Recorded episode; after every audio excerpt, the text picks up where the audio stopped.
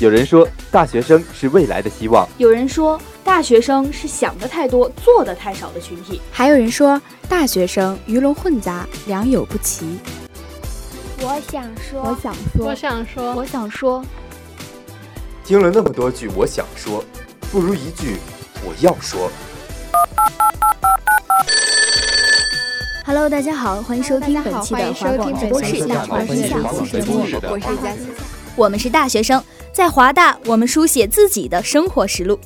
我们的声音有发人深省的力量，还有坐而论道的大学观点，也有华园风云中的群英际会，更有围绕在你我身边的趣事笑谈。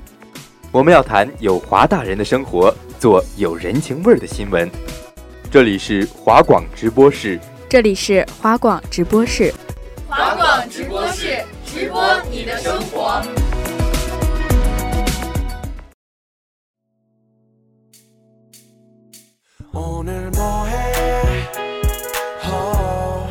Hello，大家好，欢迎收听本期华广直播室的大话天下，我是你们的好朋友饼饼，我是不想当你们好朋友的朋友的赵燕。哎呦，还挺长的哈。对呀，傲娇。毕业季啊，是大家非常关注的一件事情。那要说到毕业季啊，重点就来了，重点就是我们今天不说这个，只是先给大家做一个小小的预告。哎，你这个人呢，还真是有点烦人。你说你不说，你聊什么闲呢？但是话说回来，这个人不正经，咱们的预告还是正经的。下期节目呢，我们将会邀请我们直播室的老人们和我们一起为大家带来一期毕业季特辑，一定要准时收听啊！这个叫机不可失，失不可再来。嗯，没错。听到很多阔别已久的声音，我想你们的开心、你们的激动我都懂。但是啊，先收一收你们的掌声和尖叫声，我们一起进入今天的第一个板块——不吐不快。那作为东北人呢，我觉得现在六月份本应该还算不是完全进入夏天吧。但是我自从来了厦门呢，我觉得现在已经进入夏天一个多月了，简直是要热死了。真的是这样啊！早上六点多太阳就特别特别大，真想不穿衣服就出去。哎，你等会儿，等会儿，你怎么聊着聊着聊到裸奔了呢？我可接受不了一个裸奔的人去上早操啊！我们可是一个积极向上、健健康康的节目，你干啥呢？不是，啊我是说不打伞出去的话呢，就会有一种没穿衣服的感觉，感觉光线特别强，能穿过我的身体。哎呦，你看你这个没有文化的人，把这个比喻都做成什么了？厦门的太阳啊，还真的就是挺毒的，热到膨胀，热成包拯，热到扭曲，热到旋转，热到重影，热到升天，热到与太阳肩并肩呢。确实是这样啊，厦门的夏天简直能融化了我们。但是我发现啊，在这样的天气里呢，女生普遍都会打伞出门的，但是男生却很少打伞。对呀、啊，其实我觉得可能是因为大家有点偏见吧，觉得男生打伞可能会觉得有点娇气，有点娘。男生自己呢也不是很在乎，所以就一直接受着暴晒吧。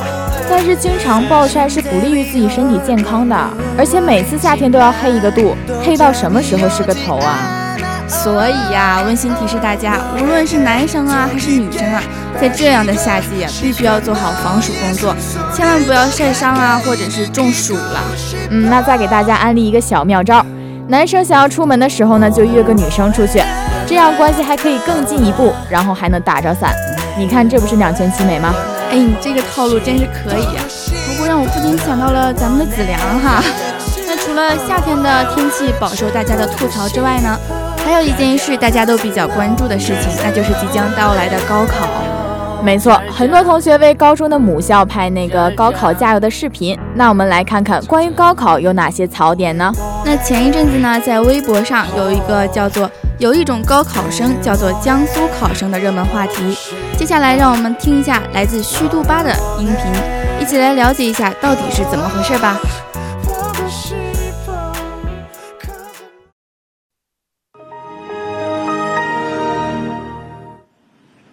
高考临近，快把各省高考难度排行榜给大家看看。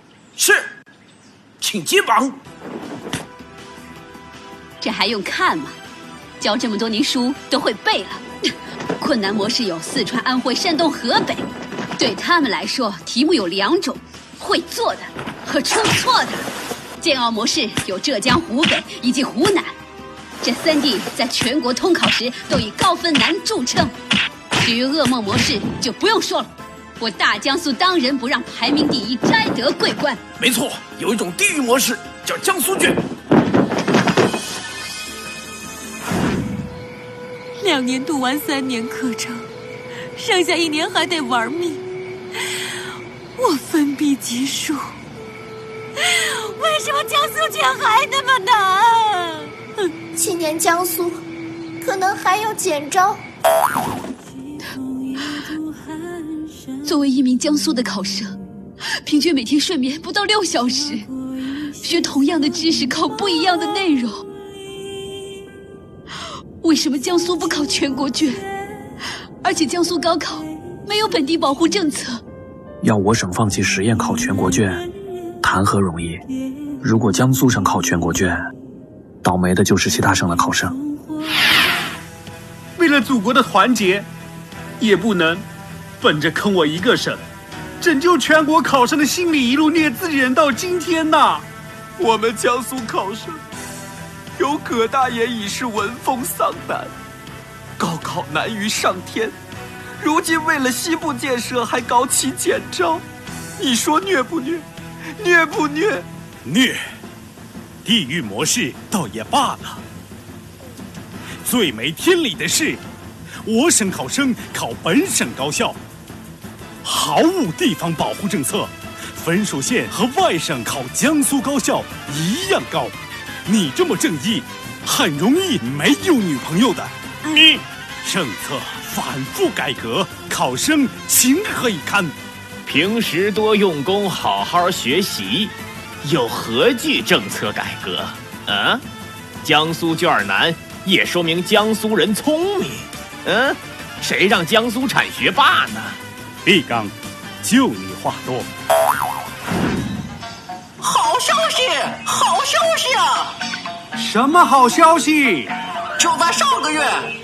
我大江苏的高考又改革了，这扯淡！好你妈个头！不到二十年，江苏高考制度已经改革五六次了。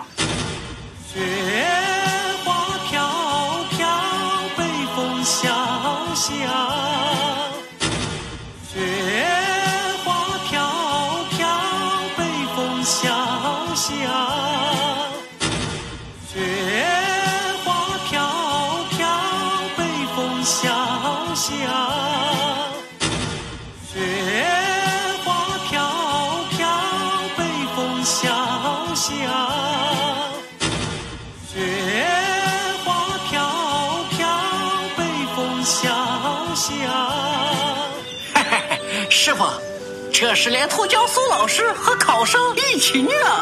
别说话，我想静静。哎，别啊！改革让你永远都怀着一种初来般的新鲜感，多好啊！悟空，啊，你妈炸了！啊！我的感觉很不好，今年会不会？会不会？还有什么会不会？我的上帝呀！只求不是葛大爷出今年的江苏卷，不然的话，我们会死的很有节奏。他就是个魔鬼。我不管了，先把二维码扫了。等高考完以后，把虚度吧视频全都补一遍，好好缓解一下高考压力。Hello，大家好，我是虚度，我是江苏盐城人，所以我非常理解作为一名江苏考生的辛苦。在这里，我代表我们虚度吧，祝愿江苏考生以及全国的考生能够取得一个好的成绩。Hello，大家好，我是虚度吧的 S 仔，马上就要高考了，祝大家金榜题名。考完之后看一看虚度吧，能够缓解压力哦。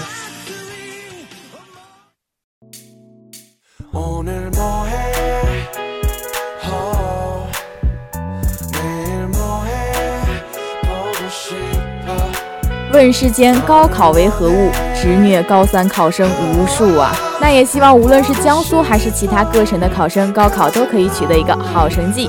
没错，毕竟高考是人生的一个重要的转折点嘛。嗯，那以上呢就是今天不吐不快的全部内容了。接下来就让我们进入今天的第二个板块——奇葩天下事。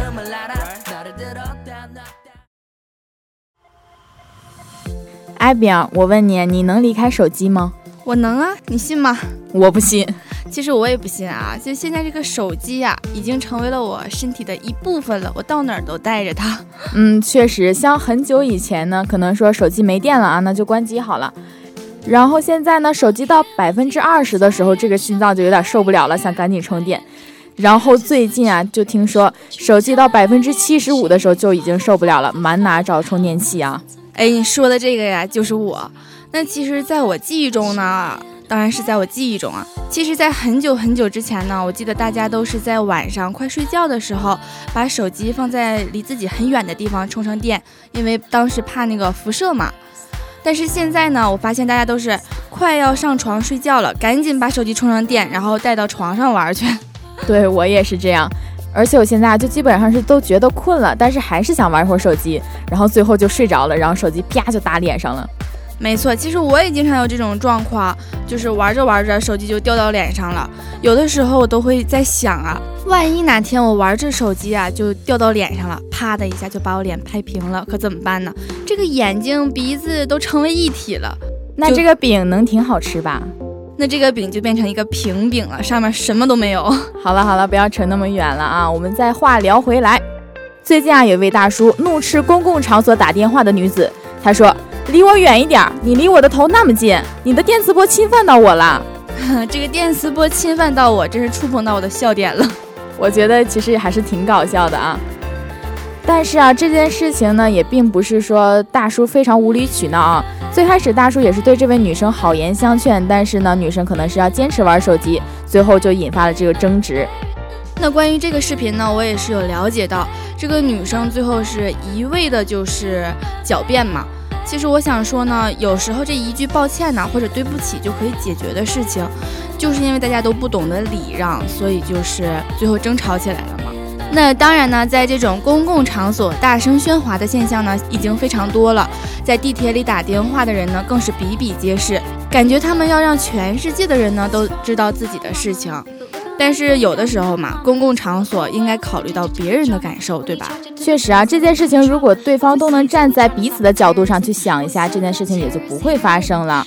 有的时候我们自己觉得无所谓的事情，但是在别人看来可能就不是那样的，可能别人会觉得你打扰了他。还有就像吸烟的人来讲，自己觉得可能吸烟有害，但是我就是戒不掉。但是呢，这个二手烟对于他人的影响还是非常大的。所以啊，不能因为自己觉得没有问题就去打扰别人，这样还是不太好的。没错，有的时候呢，我们就要站在对方的角度想一想对方的感受嘛，不能一味的只想到自己，对吧？确实，而且大叔这个你的电磁波打扰到我了，这个还是挺搞笑的。再来看看我们今天的第二条奇葩新闻啊，那在前一阵子呢，大家都看到了腾讯新闻的头条啊，有放生爱好者啊在都江堰放生了上百条蛇。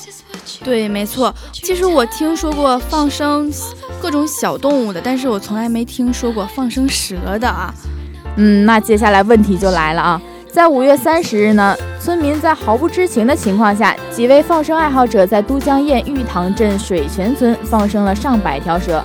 这些放生的蛇啊，其中包括菜花蛇等无毒的蛇类。还有好多我都不知道名字的毒蛇啊！为了确保安全啊，村民开始自发的组织，每天对这些蛇呢进行了捕杀。那这些人呢，在这个村子放生了上百条毒蛇呀，最后村民还要一条一条的去抓，简直是把这件事儿弄巧成拙了呀！确实啊，你想想，上百条蛇，而且只是在一个小村子里面，那你想啊，村民走走路的时候就在路上偶遇了两条蛇。那肯定是不能接受的呀！而且你想，谁家没有一个孩子啊，或者是老人呢？那万一咬伤了的话，肯定会造成很严重的后果，对吧？对啊，而且像我这种智商很高，但是文化水平还是有点略低的人啊，都知道，你不能随便去放生任何的生物，毕竟是每个地方都有自己的一个生态系统，你不能随便去破坏的。这还扯上生物知识了哈。其实就是不顾当地生态与人文的放生动物呢，我认为其实都是伪善。你想做的是好事，但是你给当地人带来的是不好的影响。所以以后大家要是做这种善事的时候呢，还是要多多考虑吧。而且啊，像这样的事情还确实不在少数啊。像在之前啊，厦门南普陀寺放生池龟满为患，放生池大清理后一个月，再现乌龟叠罗汉晒太阳。为防止生态灾难啊，水库绝不是他们的去处。而且啊，都是入侵物种红耳龟，本来在放生池里啊还不算影响外界，这下进了水库，彻底算是入侵了。这件事儿当时我看到的时候呢，我还真就是觉得真的是触碰到我的笑点了。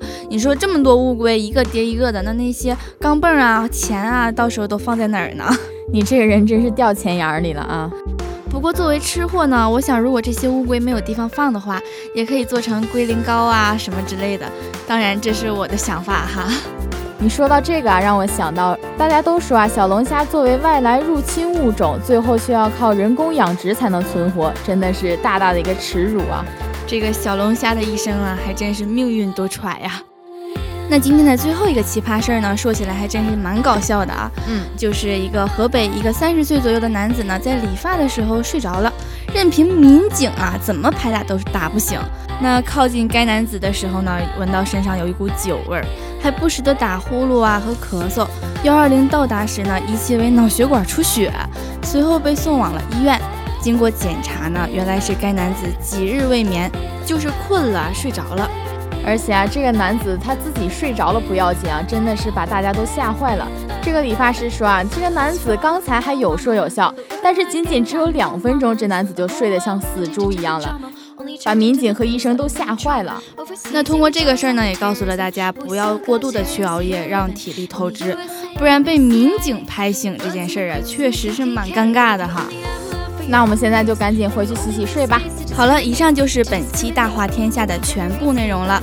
播音：饼饼、赵燕、机务依晨，感谢大家的收听，我们下期节目再见。